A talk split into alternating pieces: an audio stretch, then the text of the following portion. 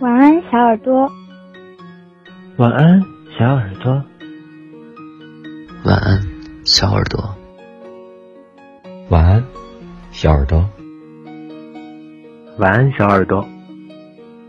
晚安，小耳朵。晚安，小耳朵。晚安，小耳朵。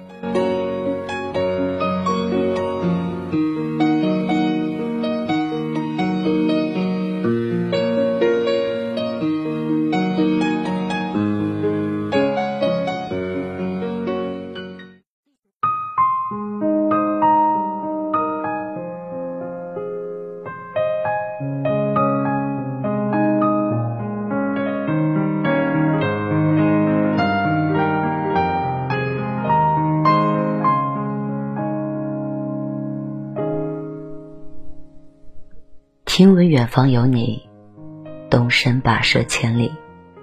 我吹过你吹过的风，这算不算相拥？我走过你走过的路，这算不算相逢？你好，这里是晚八电台，幺四六六八三四。这里是网络有声电台，晚安，小耳朵。我是 N.J. 童小扣。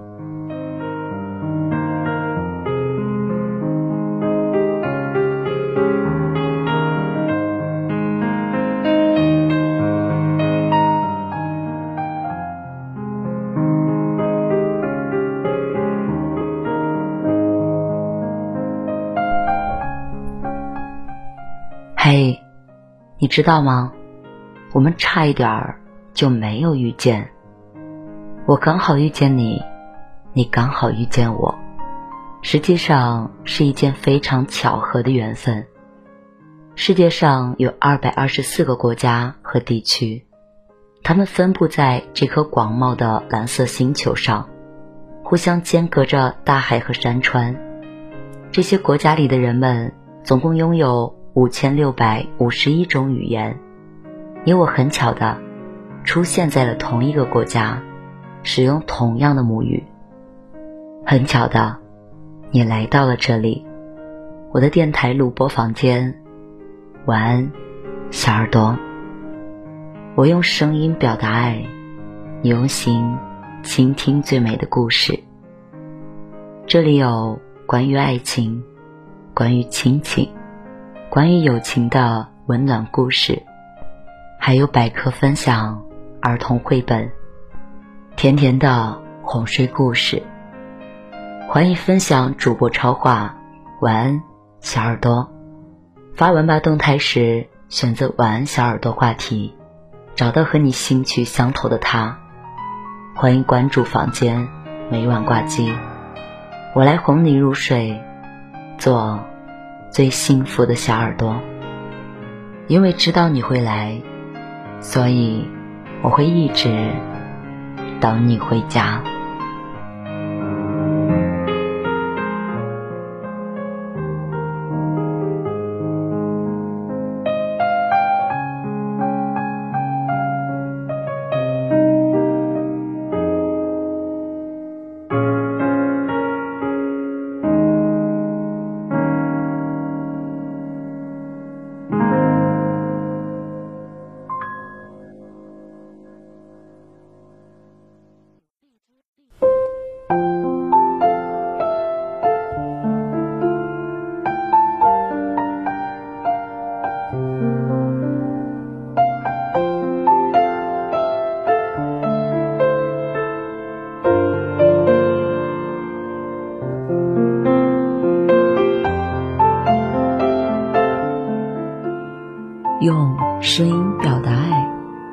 用心倾听最美的故事。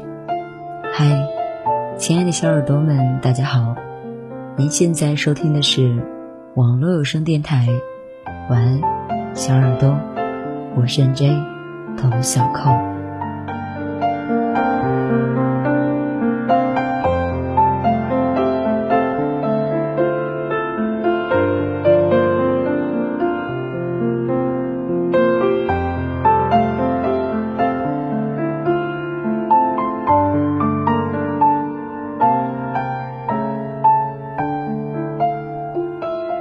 周末，和许久不见的老友相约在咖啡店见面。在等待老友的过程中，店里进来了一对母女，女儿已经成年，二十来岁，想来大学毕业还不久。维园的脸上还带着些许的稚气，只是神色却不太好，只因他妈妈从进店起一直在他耳边絮叨个没完。妈妈说：“你的年纪也不小了，该找个男朋友了。”妈妈说：“你看，你都这么胖了，还吃这么多的甜食，这肉什么时候才能减得掉啊？”妈妈说。你看你，说你几句，你还不耐烦了。虽然店里人不多，女儿还是一脸尴尬，催促着服务生把他们点的东西打包，就拉起妈妈匆匆的走了。走远前还隐约听到两个母女争执的声音。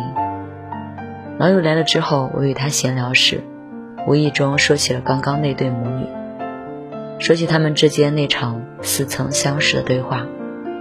说起父母曾经的要求和管束，没想到老友的感触比我还深。算起来，老友是出生在一个知识分子的家庭，父母皆有些尸骨不化，家教相较一般人来说更严格，食不言，寝不语是基础的配置，其他诸如笑不露齿，行不摆裙。三从四德，等等，更是硬性要求。小时候我们在粉笔画的格子上跳房子，他被家长用小鞭子逼着背诵唐诗宋词。下雨了，我们成群结队的躲在家里翻花绳，他被逼着练钢琴。雨停了，我们满世界跟着大哥哥们去田里捉泥鳅，他被要求写一篇不少于五百字的雨后感言。她是当时所有同龄人眼里的乖乖女，是老师眼里的优秀学生，是所有家长口中的别人家的小孩，但却总是很少笑，以至于有人说他性格天生寡淡。直到高三那年一次模拟考试的作文，又是老套的以语为题，结果他以一篇听雨的八百字作文一炮走红，闻名全校。在那短短的八百字作文里，上至学校校长、教导主任，小至班主任、科任老师，他一个不落的损了个遍，甚至连吆五喝六的宿舍管理员，以及手总是爱抖个不停的食堂打菜大妈都没有放过。因为和他是高中同学，所以我有幸看过那篇作文，真是文采斐然，生动至极。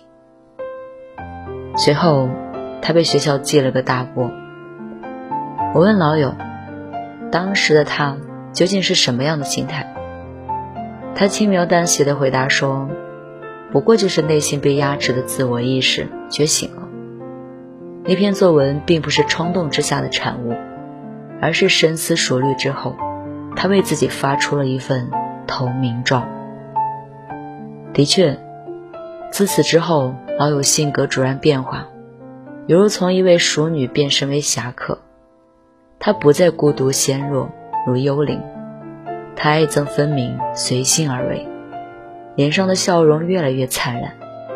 他身上散发出来的独特个人魅力，为他吸引来了许多的迷弟迷妹，我也是其中一员。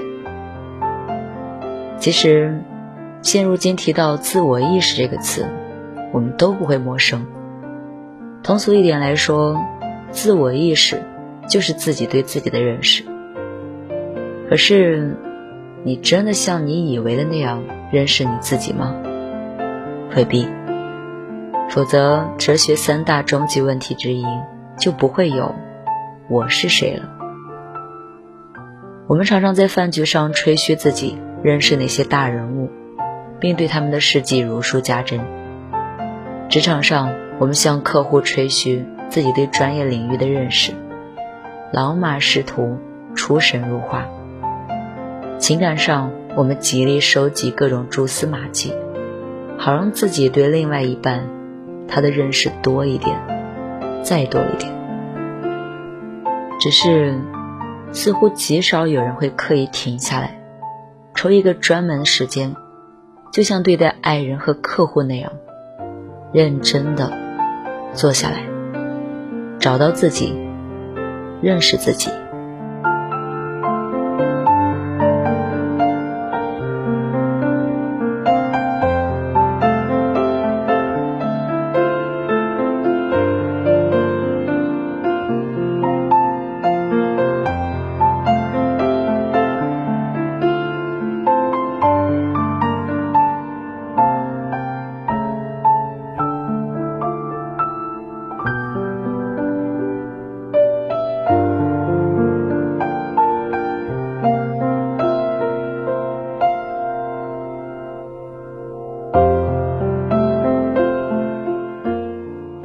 在现代社会中，规则或潜规则永远存在。大部分人的天性，无论好坏，都或多或少的被压制了。尤其是对女生来说，这份压制更加的严重。有人说，女孩子不能太胖，会嫁不出去；又有人说，女孩子不能太瘦，不利于生小孩。有人说，女孩子工作那么拼命干什么？会洗衣做饭带孩子就好了。又有人说，女孩子不拼命工作，将来就只能回家洗衣做饭带孩子了。似乎我们总是在别人的口中被柔圆搓扁，最终活成了别人想要的样子。至于你本身是什么样子的，谁在乎呢？就在去年三月。我一位在外企工作十余年、精英的不能再精英的表姐，突然辞职了。起初，大家以为是她积累了足够多的人脉和资源，终于要自己创业大干一场，大家都很支持她，鼓励她。她也只是笑笑，没有多说什么。没过多久，我就听到我姨妈跟我说，我那位精英表姐。跑到一个鸟不拉屎的古镇开客栈去了。那一座古镇我曾经去过，并不像姨妈口中形容的鸟不拉屎，而是依山傍水，风景优美，令人留恋。姨妈之所以用了这么一个难堪的形容词，不过是对表姐有所期待后，却期待落空而产生的迁怒。其实，表姐从小都有一颗文艺青年的心。世界那么大，我想去看看。很早就是他的口头禅了。只可惜姨妈性格要强，加上没有儿子，离婚后把表姐当男孩子养，要她努力进取，用功成名就来报答她的养育恩情。曾经的表姐也的确不负所望，把自己伪装成一名城市精英，挂着职业而没有温度的笑容。穿梭在各种压抑的酒会或宴会里，在这十余年里，表姐在姨妈的干涉下有过一段短暂的婚姻，最终以不太愉快的方式离婚。离婚后有一段时间，她经常强拉着我彻夜谈心，而我那时候只觉得她所说之事于我来说，玄之又玄，远之又远。所以大部分时候都昏昏欲睡，但我至今记得那时候他曾说的一句话。他说：“以前他丢掉自己，只为了取悦全世界。但是现在，他想丢掉他拥有的全部，来找回他自己。他真的这么做了。现在想来，早在那个时候。”他就已经在心里下定了破釜沉舟的决心，而且在那个时候，他想要谈心的对象似乎并不是我，而是他自己。现如今，表姐不仅将自己的小客栈经营的有声有色，还幸运的遇见了他此生的真命天子。所以，你有多久没有停下来？和你自己聊一聊了。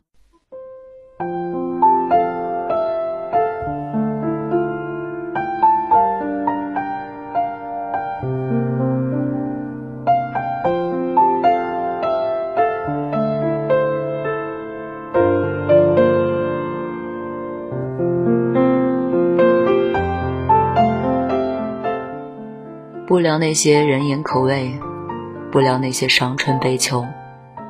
就好好聊一聊你曾经脑海中一闪而过，却又迅速被灭掉的念头。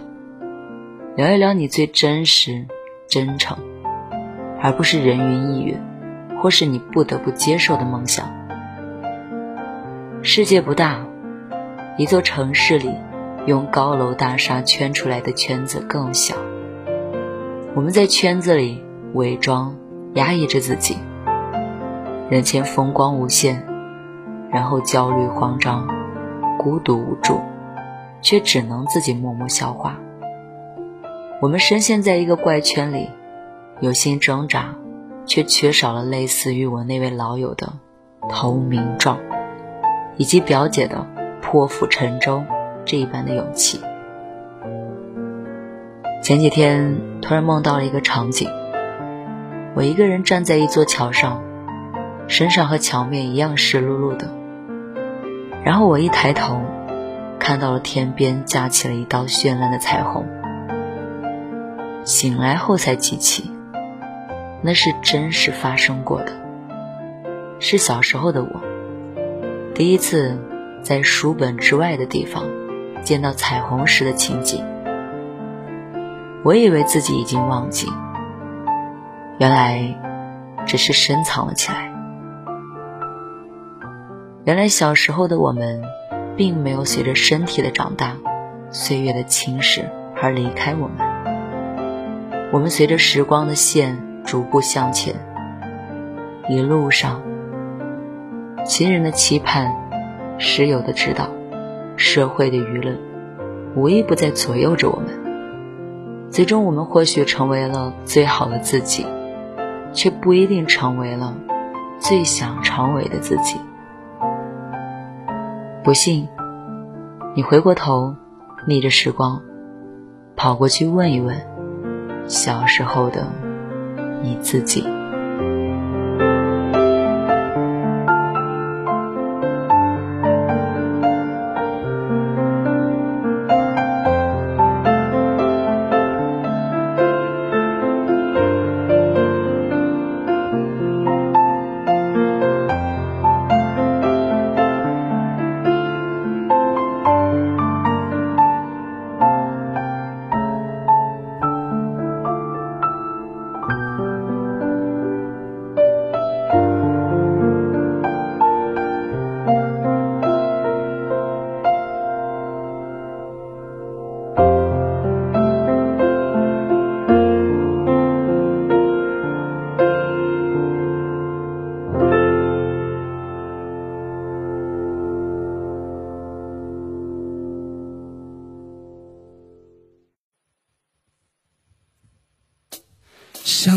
中注定一般，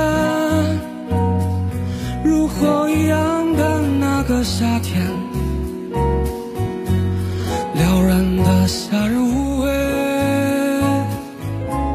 你跳向我的身边，Lady Shabby